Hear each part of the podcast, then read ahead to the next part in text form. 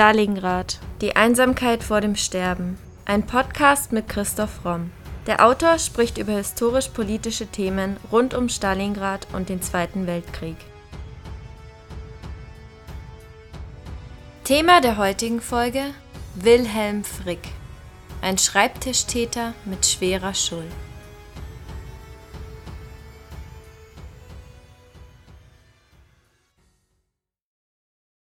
Vor dem Krieg war Wilhelm Frick Leiter der Münchner Kriminalpolizei.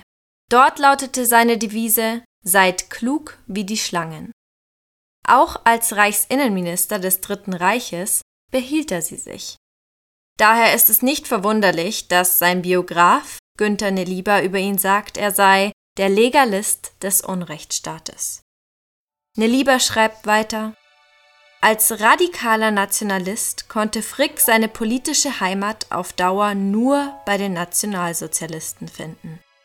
Er war auf bestimmten Teilgebieten der Politik zwar mehr als ein Revolutionär in Pantoffeln, wie ihn Goebbels Frau nannte, aber gewiss war er auch kein revolutionärer Staatsmann. Die Bedeutung und politische Wirksamkeit Fricks für die Entstehung und Stabilisierung des NS-Unrechtsregimes ist auf jeden Fall so hoch zu veranschlagen, dass man nicht darauf verzichten kann, über ihn zu sprechen. Seine Geschichte erzählen wir in der heutigen Podcast-Folge. Über Fricks Leben und politische Tätigkeit existieren aus der Zeit vor 1945 nur einzelne biografische Skizzen und lediglich Angaben aus Ermittlungen zum Hitlerprozess 1924. Frick war also zwar einflussreich, aber er blieb auch immer ja sowas wie ein Schatten. Geboren wurde er am 12.03.1877 in Alsens, einem Dorf im Norden der bayerischen Rheinpfalz, als jüngstes von vier Kindern eines evangelischen Bezirksoberlehrers. Er lebte seit 1879 in Kaiserslautern und bestand dort das Abitur. Die Vorfahren des Vaters und der Mutter waren seit Jahrhunderten als Bauern in der Pfalz auf bescheidenem Besitztum ansässig. Frick galt also nach NS-Jargon als Spross alter pfälzischer Bauerngeschlechter. Für Frick war ein Herkunftsnachweis in Konformität mit den rassenideologischen Parolen von Blut und Boden kein Zugeständnis an die nationalsozialistische Weltanschauung. Vielmehr scheint sein Bemühen um den Nachweis arischer Ahnen aus eigenem Antrieb erfolgt zu sein, wobei für ihn eine Bodenverwurzelung und eine Reinheit der Geschlechterfolge von entscheidender Bedeutung war. Sein Studium begann Frick im Wintersemester 96/97 in München, zunächst mit der Fachrichtung Philologie Ab dem Sommersemester 97 studierte er Rechtswissenschaft auch in Göttingen und Berlin, nachdem ihm ein Stipendium bewilligt worden war. Am 23.02.1899 machte er die juristische Zwischenprüfung und unterzog sich in München im Juli 1900 dem Universitätsabsolutorium und der theoretischen Prüfung. In Heidelberg fand am 19.11.1901 die mündliche Prüfung des Jura-Doktoranden Frick statt 1904 machte er dann die juristische Doktorprüfung. Die ersten Jahre der von ihm gewählten Laufbahn eines Verwaltungsbeamten verbrachte Frick in Kaiserslautern, wo er ab dem 30.07.1900 als Rechtspraktikant arbeitete und dann auch eine Promotion in Heidelberg 1901 erhielt. 1903 bestand er die Staatsprüfung für den höheren Justiz- und Verwaltungsdienst das Assessorexamen, und wurde in den bayerischen Staatsdienst aufgenommen. Er war dann in München von 1904 bis 1907 als Regierungsakzessist bei der Kreisregierung von Oberbayern und als Amtsanwalt bei der Polizeidirektion München tätig. Sein damaliger Vorgesetzter in München betonte später, dass Frick ein geschickter Arbeiter sei, aber Neigung zur Widerspenstigkeit habe und nicht gerne eine andere Autorität anerkenne. Fricks Charakter habe ihm nie gefallen, so sein Vorgesetzter, er halte ihn für verschlossen und hinterhältig. Beachtung verdient die Tatsache, dass Frick trotz wiederholter Meldungen nicht zum Soldatendienst eingezogen wurde. Frick sollte diesen Status eines Zivilisten später unter der großen Zahl militärisch erprobter Frontkämpfer in der NS-Bewegung nicht als deklassierendes Manko empfunden haben, vielleicht war er deshalb einem inneren oder kalkulierten Antrieb folgend immer wieder bestrebt, eine derartige Schwäche durch verstärkte Aktivität zu kompensieren. Fricks Münchner Zeit 1917 bis 24, an deren Ende die große Wendung in seinem Leben stand, wurde bestimmt durch die Sammlung von Erfahrungen in seiner beruflichen Tätigkeit die ihn allmählich zur Übernahme nonkonformistischer politischer Verantwortung bereitmachte.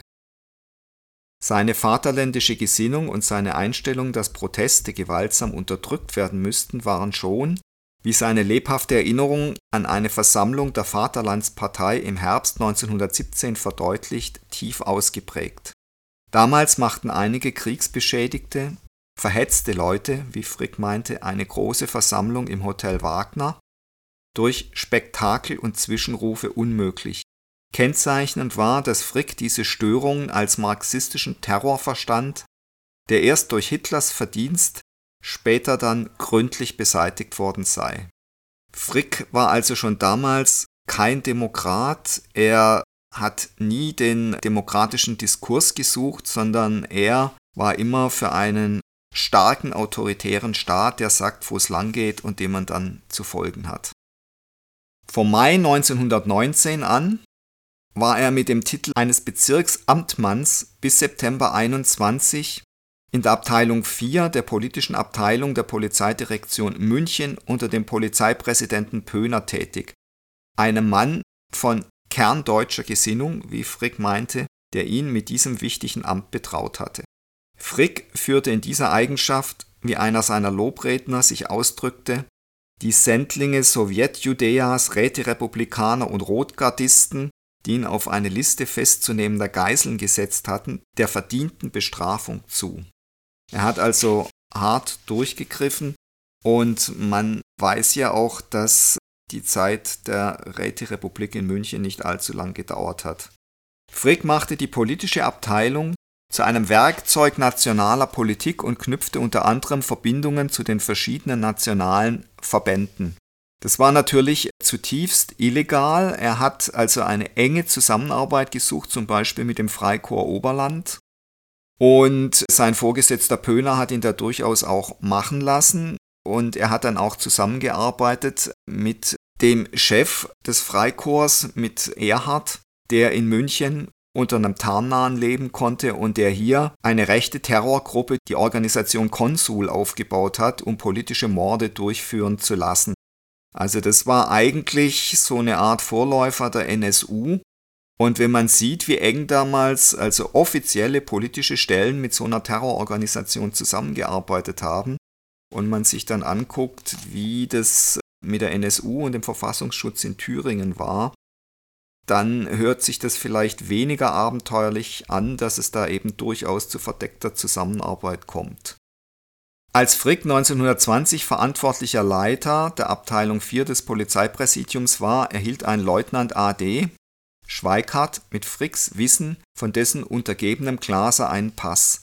Damit konnte Schweikart verschwinden, der verdächtigt wurde, am 6.10.1920 das Dienstmädchen Marie Sandmeier wegen Mitwisserschaft an einem verborgenen Waffenlager ermordet zu haben. Im Mai 21 stellte das ungarische Generalkonsulat in München auf Empfehlung der Abteilung 4 für Leutnant A.D. Schweikart einen weiteren Pass mit dem Namen Janos Schmidt aus.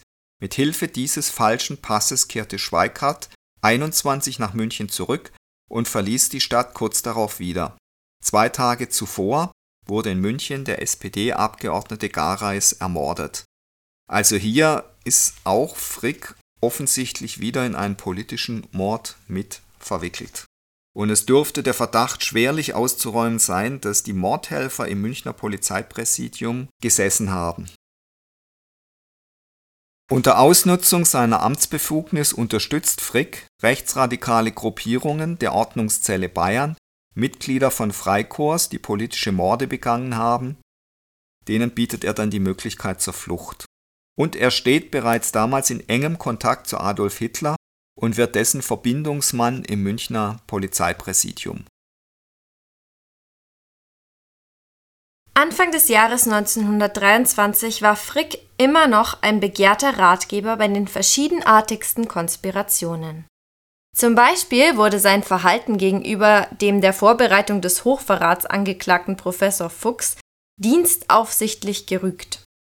Denn Frick hatte aus den Mitteilungen des separatistisch eingestellten Fuchs, der eine Einheitsfront zwischen Frankreich, Bayern und der Tschechei gegen den Bolschewismus errichten wollte, keine Schlüsse gezogen. Er hatte sich keineswegs bemüht, Fuchs zu einem völligen Geständnis zu veranlassen, vielmehr hielt sich Frick zwei Tage an die vertrauliche Behandlung, die er mit Fuchs ausgemacht hatte. Wie Fricks handschriftlicher Bericht zu dieser Sache ausweist, mahnte er Fuchs zwar zur Vorsicht und reklamierte engstes Einvernehmen mit der Reichswehr, allerdings dachte Frick auch daran, dass Fuchs wenigstens kurzzeitig für völkische Zwecke ausgenutzt werden und eine Deckung gegen Frankreich geben könnte. Außer den anfangs der 20er Jahre eindeutig feststellbaren Verwicklungen Fricks in nationalistisch orientierte Aktionen, zum Beispiel auch beim Treffen mit Fuchs, wies er auf die Einheit des Reichs hin, lässt sich eine unmittelbare Beteiligung oder Mitgliedschaft Fricks in völkisch-antisemitischen Vereinen die seit 1919 aus dem Boden schossen, nicht nachweisen. Womöglich hielt er sich als Beamter bedeckt und trat hauptsächlich als Sympathisant auf. Im Februar 1923 wird Frick Leiter der Münchner Kriminalpolizei. In einem Brief an seine Schwester, in dem Frick mit ähnlichen Wendungen seiner antisemitischen Einstellung Ausdruck verleiht, stellt er fest, dass es trotz der allgemeinen Notlage bei Juden und Schiebern, wie er sie nennt, kein kümmerliches Weihnachten gebe. Fricks Rolle beim Münchner Putsch 1923. Frick betonte besonders, dass er sich zu den Männern der Tat, zu dem aktivistischeren Teil der vaterländischen Organisationen hingezogen gefühlt habe, zumal seiner Überzeugung nach nur eine aktivistische Politik Hilfe bringen könne. Und deswegen ist es eigentlich auch nur logisch, dass er sich als bayerischer Beamter eben durchaus an diesem Putsch beteiligt hat und auf jeden Fall seine schützende Hand über die Putschisten gehalten hat. So weisen auch die am Vorabend eingezogenen Erkundigungen bei der Abteilung 4 über die Vorbereitungen des Putschs auf eine mögliche Konspiration Fricks mit den Putschisten hin. Frick machte sich hauptsächlich deshalb verdächtig, weil er am frühen Abend des 8.11. unter fadenscheinigen Motiven in seinem Dienstzimmer blieb und dort auf telefonisch übermittelte Meldungen wartete. Auch der Verweis auf seine zu jenem Zeitpunkt bestehende Unentschlossenheit konnte wenig zu seiner Entlastung vor Gericht beitragen. Vielmehr trifft die Formulierung der Staatsanwaltschaft ohne Einschränkung zu, dass nämlich Frick sich in der bedeutsamen Anfangsphase des Putschs unter dem Schein des Nichtwissenden bereithielt, um scheinbar überrascht dem erwarteten Rufe zu folgen. Er richtete sich wie schon in der politischen Abteilung so auch jetzt nach seiner eigenen Devise ein, seid klug wie die Schlangen. Unter den Angeklagten des Hitlerprozesses nach dem missglückten Putsch 1924 entdeckt man Frick in Zivil in der zweiten Reihe der Hauptangeklagten auf einer Reichsführertagung der NSDAP erblickt man ihn auf dem zweiten Platz neben Hitler, gleichsam im Zentrum der NS-Bewegung, und während des Wahlkampfs steht Frick in Zivil als treuer Gefolgsmann gewissermaßen zu Füßen seines Führers, der sich überhöht im Auto in Positur zu stellen anschickt. Also Frick hat sich dann eben nach dem missglückten Putsch immer offener zu Hitler bekannt. Aufgrund seiner Beteiligung am Hitlerputsch wird Frick aber zunächst wegen Beihilfe zu einem Verbrechen des Hochverrats zu 15 Monaten Festungshaft verurteilt. Die Strafe wird jedoch zur Bewährung ausgesetzt. Einem der Sachverständigen, obgleich alle anderen begutachtenden Ärzte Fricks Haftfähigkeit bescheinigten, kam es darauf an, dass der Untersuchungsgefangene Frick unter anderem seine zermürbten Nerven schonen müsse und dass ein mögliches Versagen von Fricks geistiger Spannkraft und körperlicher Widerstandsfähigkeit zu befürchten sei, wenn er also ins Gefängnis gehen müsste. Frick So, der Gutachter sei keine robuste Natur, sondern ein weicher, sensitiver Mensch mit großer Naturliebe und hochentwickeltem Familiensinn. Einen persönlich gehaltenen Brief an seine Schwester aus der Sanatoriumszeit, also Frick kam dann eben nicht ins Gefängnis, sondern ins Sanatorium, kann man sehr gut Fricks Gemütsverfassung und seine Prognosen für den bevorstehenden Prozess entnehmen. Durch den Aufenthalt in Begleitung eines Kriminalbeamten in einer Kuranstalt vor den Toren Münchens sieht er seine Lage erheblich gebessert und bekennt, ich habe es wohl nie in meinem Leben so gut gehabt. Dann bemerkt er, dass der am 26.02.24 beginnende Prozess sehr stark das öffentliche Interesse beherrsche, er sei mit Ludendorff, Hitler und den anderen Schwerverbrechern in der Münchner Illustrierten abgebildet und werde so, ohne es zu wollen, eine europäische Berühmtheit. Wie gesagt, wegen eines Verbrechens der Beihilfe zu einem Verbrechen des Hochverrats verurteilt, bekam Frick dann eben eine Bewährungsfrist für den Strafrest mit sofortiger Wirksamkeit und er wurde am 1.4.24 unter Anrechnung eben der Untersuchungshaft und auch wohl seines Aufenthalts im Sanatorium auf freien Fuß gesetzt. Wie aber sollte sich jemand, der sich im Privatbrief als Schwerverbrecher, wenn auch sicherlich ironisch gemeint, bezeichnete, im demokratischen System der Weimarer Republik sich weiter bewähren können? Einem Staat, den aus Überzeugung mit irregulären Mitteln bekämpft hatte? Ohne Frick in der Polizeidirektion während der ersten Stunden des Putsches wären manche Aktionen sicherlich anders gelaufen.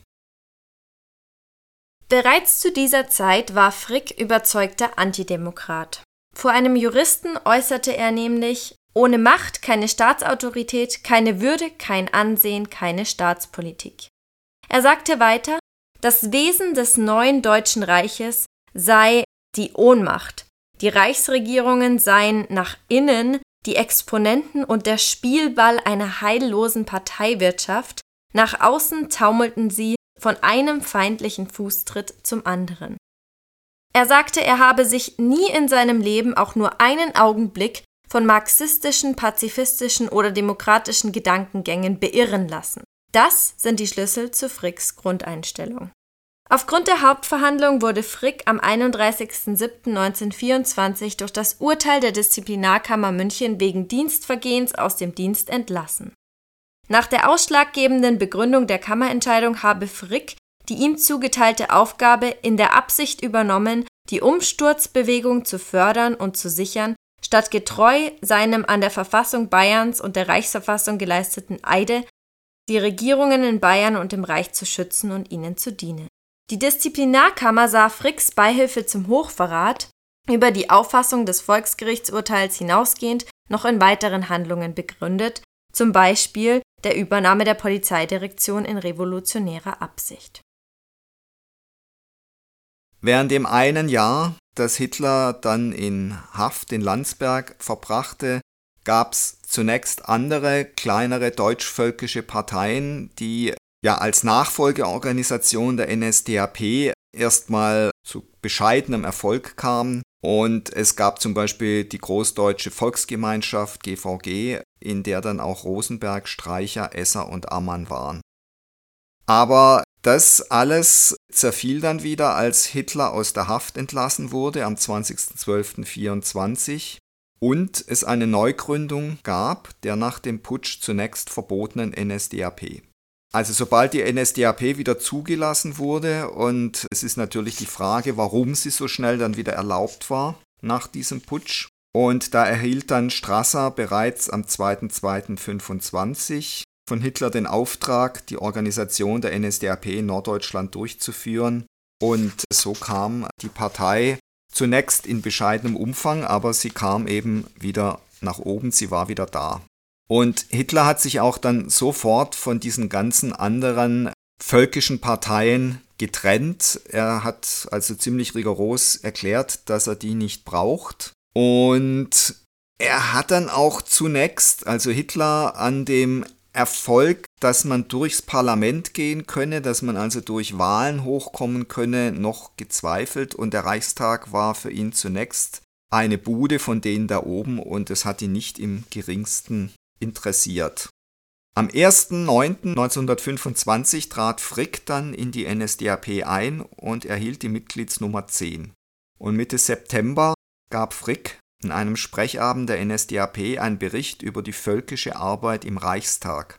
Nach dem Ablauf des Parteiverbots übte Frick sein Reichstagsmandat als Abgeordneter der NSDAP aus. Hitler würdigt Frick in Mein Kampf bereits und sagt über ihn, er habe sich um die Herstellung eines nationalen Bayern verdient gemacht.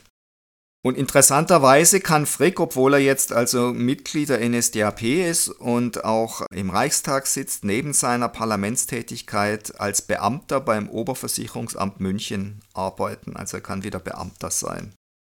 Und als Beamter setzt er sich dann unter anderem auch gegen Stücke wie zum Beispiel den von Zuckmeier, der fröhliche Weinberg, ein und sagt über diese Stücke, das seien Bordellstücke und Schweinereien, die eigentlich nicht aufgeführt werden dürften. Also er ist auch ganz klar für Zensur, vor allem natürlich, wenn es sich um Stücke von jüdischen Autoren und Autorinnen handelt. Er fordert in diesem Zusammenhang, dass man in München weitere Aufführungen von volksvergiftenden jüdischen Theatermachern verbieten soll. Und er zeigt einen verwaltungsrechtlichen Weg auf, um völlig legal Hitlers Forderungen entsprechen zu können. Also er arbeitet wieder als deutscher Beamter eng mit Hitler zusammen. Nach der Wahl am 20.05.1928 zieht Frick als Abgeordneter der NSDAP in den Reichstag wieder ein und er ist dort zusammen mit zwölf anderen Abgeordneten der NSDAP und er wird Führer dieser Gruppe. Und er sagt bereits damals, dass er sich als Soldat des Führers fühlt und dass er sich nie und nimmer vom Parlamentarismus und seinen Giftstoffen ankränkeln lassen würde. Also er verwendet genau diese Metaphern, die man ja immer wieder kennt, wo die Nationalsozialisten, sei es jetzt Angst vor Kommunismus, Angst vor jüdischem Einfluss, Angst vor Demokratie und Parlamentarismus, wo sie das ja immer in so Angstmetaphern äußern, dass man Angst hat, sich anzustecken, dass man Angst hat, dass der gesunde Volkskörper angekränkelt wird oder infiziert wird von solchen Gedanken und Ideen. Frick sieht im Parlament weiterhin nur Leerlauf, Verschwendung von Zeit und Geld und geschäftsmäßigen Müßiggang. Er betrachtet das Parlament als Sumpf, und er sagt auch von sich selber, dass er dort nur ist, um den Gegner mit seinen eigenen Waffen zu bekämpfen. Also er ist ganz klar ein Vertreter der Idee, dass man durch Wahlen, also innerhalb der Demokratie, die NSDAP groß machen soll, um dann praktisch die Demokratie mit ihren eigenen Mitteln zu schlagen. Aber seine Zukunftsvision ist ganz klar Diktatur und Terror und er ist also auch in dieser Zeit ganz klar dafür, dass es eine völkische Diktatur geben soll. Und diese völkische Diktatur, die fußt eben auf der Idee, dass es einen Führer gibt, der den Volkswillen erspürt, in sich aufnimmt und umsetzt. Und dass es eben keine parlamentarische Demokratie mehr gibt. Also die Abgeordneten werden im Grunde ersetzt durch den sogenannten Volkswillen, der sich dann im Führerwillen generalisiert. In dieser Zeit teilt Frick durchaus noch auch die sozialistischen Ideen, zum Beispiel eines Gregor Strasser, und er ist unter anderem zum Beispiel für die Enteignung des Vermögens der Bank- und Börsenfürsten und anderer Volksparasiten, zu denen er natürlich dann auch die Juden zählt. Und diese Verbindung reicher Banker, Börsenspekulant, Jude ist ja auch eine falsche Verbindung, die dann in dieser Zeit immer wieder gemacht wird. Und er ist dann eben auch dafür, dass man zum Beispiel äh, das Vermögen von Ostjuden und sonstigen Fremdstämmigen ihrer Familien und Familienangehörigen einzieht, zum Wohle der Allgemeinheit und zwar ohne Entschädigung. 1930 macht er dann ziemlichen Karrieresprung nochmal. Er wird nämlich in Thüringen für die NSDAP der erste Minister und zwar wird er da Innen- und Volksbildungsminister. Und er gründet dann auch gleich an der Universität Jena einen Lehrstuhl für Rassenforschung. Nach der Machtübernahme der Nationalsozialisten 1933 wird Frick Reichsinnenminister. Unter den Mitarbeitern Hitlers erhält der Reichsminister des Inneren Frick am 30.01.33 als einziger in der ersten Reihe sitzend eine Art Ehrenplatz innerhalb des engsten Führungskreises bei den Reichsführertagungen. Er hat großen Anteil am Aufbau des nationalsozialistischen Herrschaftssystems. Er trägt die Verantwortung für sämtliche innenpolitische Maßnahmen zur Bildung eines Führerstaats. Seit den ersten Monaten des Jahres hatte sich Frick als einer der Ingenieure bei der Steuerung der praktisch politischen, organisatorischen und gesetzgeberischen Maßnahmen bewährt. Mit persönlichem Engagement suchte er von seinem Ministeramt aus der bedrohlich zunehmenden erbbiologischen Minderwertigkeit, wie er es nannte, sowie der fortschreitenden Rassenmischung und Rassenenttarnung hieß es des deutschen Volkes durch die NS-Gesetze und andere Verwaltungsmaßnahmen Einhalt zu gebieten. So wird dann am 31. März 1933 das von Fricks Stab erarbeitete Gesetz zur Gleichschaltung der Länder mit dem Reich verabschiedet. Die Länderparlamente werden aufgelöst und nach dem Stimmenverhältnis im Reichstag neu geordnet. Frick hatte sich bis Ende 33 einen sicheren Platz innerhalb der Führungsspitze der NSDAP erobert. Sein Eifer, seine Einsatzbereitschaft und die für die NS-Bewegung erbrachten Leistungen sind im Vergleich mit anderen Führungspersonen, zum Beispiel Göring oder Goebbels, relativ hoch zu veranschlagen. Unter Fricks Leitung erlangte das Reichsministerium des Innern in den ersten Monaten des NS-Regimes eine Schlüsselposition, die sich sowohl auf die Praxis der Machtübernahme in den außerpreußischen Ländern als auch auf die Schaffung der grundlegenden gesetzgeberischen Voraussetzungen für eine Machtbefestigung auswirkten. Fricks Stellungnahmen in einem Vortrag vom 15.11.34 vor Offizieren der Reichswehr richteten sich auf die Interpretation der entscheidenden Passage der Hitlerrede des Nürnberger Parteitags im September 34. Zitat Nicht der Staat befiehlt uns, sondern wir befehlen dem Staat. Frick befasst sich in dieser Zeit auch schon intensiv mit den Rassegesetzen und er geht unter anderem von der Annahme aus, dass bei einem Bevölkerungsanteil der minderwertigen und asozialen von 50 Prozent und ihrer höheren Fortpflanzungsquote in etwa drei Geschlechterfolgen von gesunden fast nichts mehr übrig geblieben sein würde. Also es geht hier um die Reinigung des Volkskörpers und die Ausmerzung krankhafter Erbanlagen sowie die endgültige Sicherung des Prämats und der Autorität des Staates auf dem Gebiet des Lebens, der Ehe und der Familie. Nach Fricks Ansicht müsse es außerdem möglich sein, Sittlichkeitsverbrecher, die vor Inkrafttreten des Gesetzes abgeurteilt worden waren, der Kastration zu unterwerfen. Am 15. September 1935 gibt es dann die Verabschiedung der von Frick in Auftrag gegebenen Reichsbürgergesetze als Teil der Nürnberger Gesetze. Nach diesem haben jüdische Bürger nur noch den Status von Staatsangehörigen ohne Rechte und Pflichten. Und dieses Gesetz ist dann am 25.04.43 von Frick unterzeichnet, weiter verschärft worden und bestimmte, dass Juden, Mischlinge ersten Grades und sogenannte Zigeuner nicht deutsche Staatsangehörige werden konnten. 1936, mit der Ernennung Heinrich Himmlers zum Chef der deutschen Polizei, verliert Frick die Kontrolle über den mächtigen Polizeiapparat mit seinen Sonderorganisationen SS, Gestapo und SD. Dies führt zu einem Machtverlust Fricks, der durch die Abgabe von Kompetenzen an andere Ministerien bereits 33 eingesetzt hat. Also was interessant ist, ist, dass Fricks Rolle eigentlich beim Aufbau des Nationalsozialismus bis zur Machtergreifung wichtiger und stärker war als dann im NS-Staat selber. Also er war vor allem mit ein Vorbereiter dieses Terrorregimes und ist dann eigentlich nach der Machtergreifung selber immer weiter entmachtet worden, unter anderem eben durch Himmler. Das hat er dann später im Nürnberger Prozess versucht zu seiner Entlastung zu benutzen. Er hat dann also behauptet, dass er seit 37 nicht mehr zum Führer vordringen konnte und dass er eigentlich eben ab dieser Zeit kaum noch Einfluss auf die deutsche Politik gehabt habe und somit auch an den größten Verbrechen der deutschen Politik schuldlos sei. Im Widerspruch dazu steht, dass Frick 1938 an Erlassen und Gesetzentwürfen mitbeteiligt war, die die zwangsweise Ausschaltung der Juden herbeiführen sollten.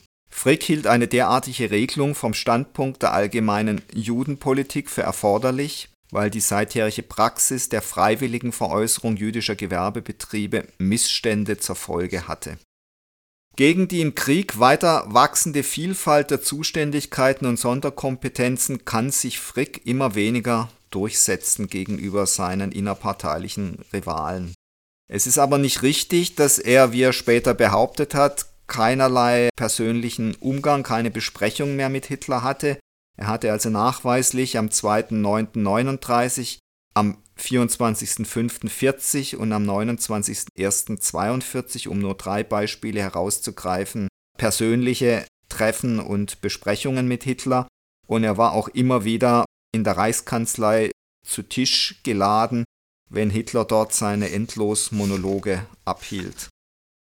Trotzdem hat Frick wohl zunehmend resigniert und 1942 war er dann 65 Jahre alt und hätte eigentlich in Rente gehen können. Er wurde dann als Minister, als Innenminister auch abgelöst von Hitler und war aber trotzdem im August 1943 bereit, in Prag als Reichsprotektor zu fungieren. Da hat er hauptsächlich noch Repräsentationsaufgaben wahrgenommen, aber er war eben nicht bereit, in Rente zu gehen, sondern hat da weitergemacht. Günter Nelieber schreibt zusammenfassend über Fricks politische Stellung in dieser Zeit.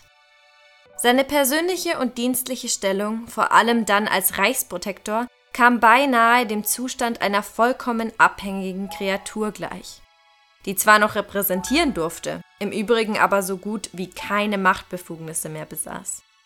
Als Reichsprotektor wurde Frick keine selbstständige Entscheidungsgewalt mehr zugestanden, weil ihm mangelnde Durchsetzungskraft und Schwäche vorgehalten wurden. Ihm blieb nur noch das Begnadigungsrecht vorbehalten, doch auch das war an Zustimmung des Staatsministers gebunden. Zwei damals in Prag tätige höhere Beamte charakterisierten die Amtsstellung dieses Reichsprotektors nur als die eines Strohmannes. Nach Kriegsende versuchte Frick, die unangenehmen Erfahrungen dadurch zu entschuldigen, dass der Staatschef nicht immer alles in seiner Hand behalten konnte und seine Macht in die Hände von Leuten wie Himmler abgleiten ließ. Eine gewisse Einsicht lässt sich immerhin aus seinem freimütigen Bekenntnis ablesen, dass die autoritäre Staatsführung im Vergleich mit den schlechten Erfahrungen der Weimarer Republik letzten Endes noch viel Schlechteres gebracht habe. In Fricks Wesen scheinen widersprechende Haltungen und Umgangsformen kaum zu einem Ausgleich gekommen zu sein. Von einigen seiner Mitarbeiter und Untergebenen wird überliefert, dass er meistens freundlich, wohlwollend und hilfsbereit gewesen sei und menschliche Regungen gezeigt habe. Etwas ferner Stehende gaben dagegen den Eindruck wieder, dass Frick in einer bestimmten Situation unpersönlich und unliebenswürdig gewesen sei. Aus anderen Gegebenheiten lässt sich außerdem noch ablesen, dass er entschlossen und zupackend seine Anordnungen fast im Stil eines Polizisten geben konnte und Härte, Eiseskälte und Unnachgiebigkeit den Menschen gegenüber anwenden konnte. Bei der sogenannten Schwäche Fricks, der sich während kritischer Situationen bereit fand, sich der stärkeren Hand zu unterwerfen, waren ohne Zweifel opportunistische Züge seines Wesens mit im Spiel. Trotz dieser negativen Befunde in der Skala eines politisch handelnden Mannes ist Frick unter den Führungspersonen des NS-Regimes nicht wegzudenken. Fricks nachhaltiges Wirken für die NS-Bewegung in der Phase der Zerstörung des Weimarer parlamentarischen Systems und in der Phase des Aufstiegs der NSDAP hinterließ einprägsame Spuren. Seine bleibenden Beiträge liegen vor allem in der Errichtung und Festigung eines Gewaltregimes sowie im Aufbau eines rassegesetzlich verankerten Führerstaates, der in seinen Reden sogar die Dimension eines großdeutschen Weltreiches annahm. Frick hatte stets gehofft, unter der Oberleitung seines Führers ein maßgeblicher Baumeister dieses Weltreiches zu werden. Das ist ihm und Hitler jedoch nicht gelungen. Am 16. Oktober 1946 wird Wilhelm Frick dann in Nürnberg hingerichtet. Das war Folge 143 unseres Podcasts Stalingrad, die Einsamkeit vor dem Sterben. Und jetzt seid ihr dran, liebe Stalingrad Podcast-Fans. Wir freuen uns sehr, dass euch unser Podcast auch nach mittlerweile fast zwei Jahren noch so gut gefällt. Damit das auch so bleibt, wollen wir zur Abwechslung mal von euch hören. Themenvorschläge sowie Anmerkungen und Anregungen nehmen wir gern bei primero.primeroverlag.de oder über Instagram bei primero-verlag entgegen. Und wenn ihr euren Lieblingspodcast anderweitig unterstützen wollt, dann schaut doch mal auf unserer Website vorbei und browst unser Bücherangebot. Wenn euch der Historienroman Stalingrad, die Einsamkeit vor dem Sterben gefallen hat, dürft ihr euch Anfang nächsten Jahres auf einen neuen Premiere-Roman freuen. Die Dystopie Thor, der Gott des Feuers, bringt die grausame Kriegsszenerie des frühen 20. Jahrhunderts in ein futuristisches Deutschland nach dem nuklearen Armageddon. Mehr Infos findet ihr auf unserer Website oder unseren Social-Media-Kanälen. Außerdem freuen wir uns natürlich immer über kleine Spenden via PayPal. Den Link dazu findet ihr in der Podcast-Beschreibung und auf unserer Website. Aber in jedem Fall vielen Dank, dass ihr so treu und interessiert unseren Stalingrad-Podcast hört. Wir hoffen, ihr bleibt uns noch über viele weitere Folgen erhalten.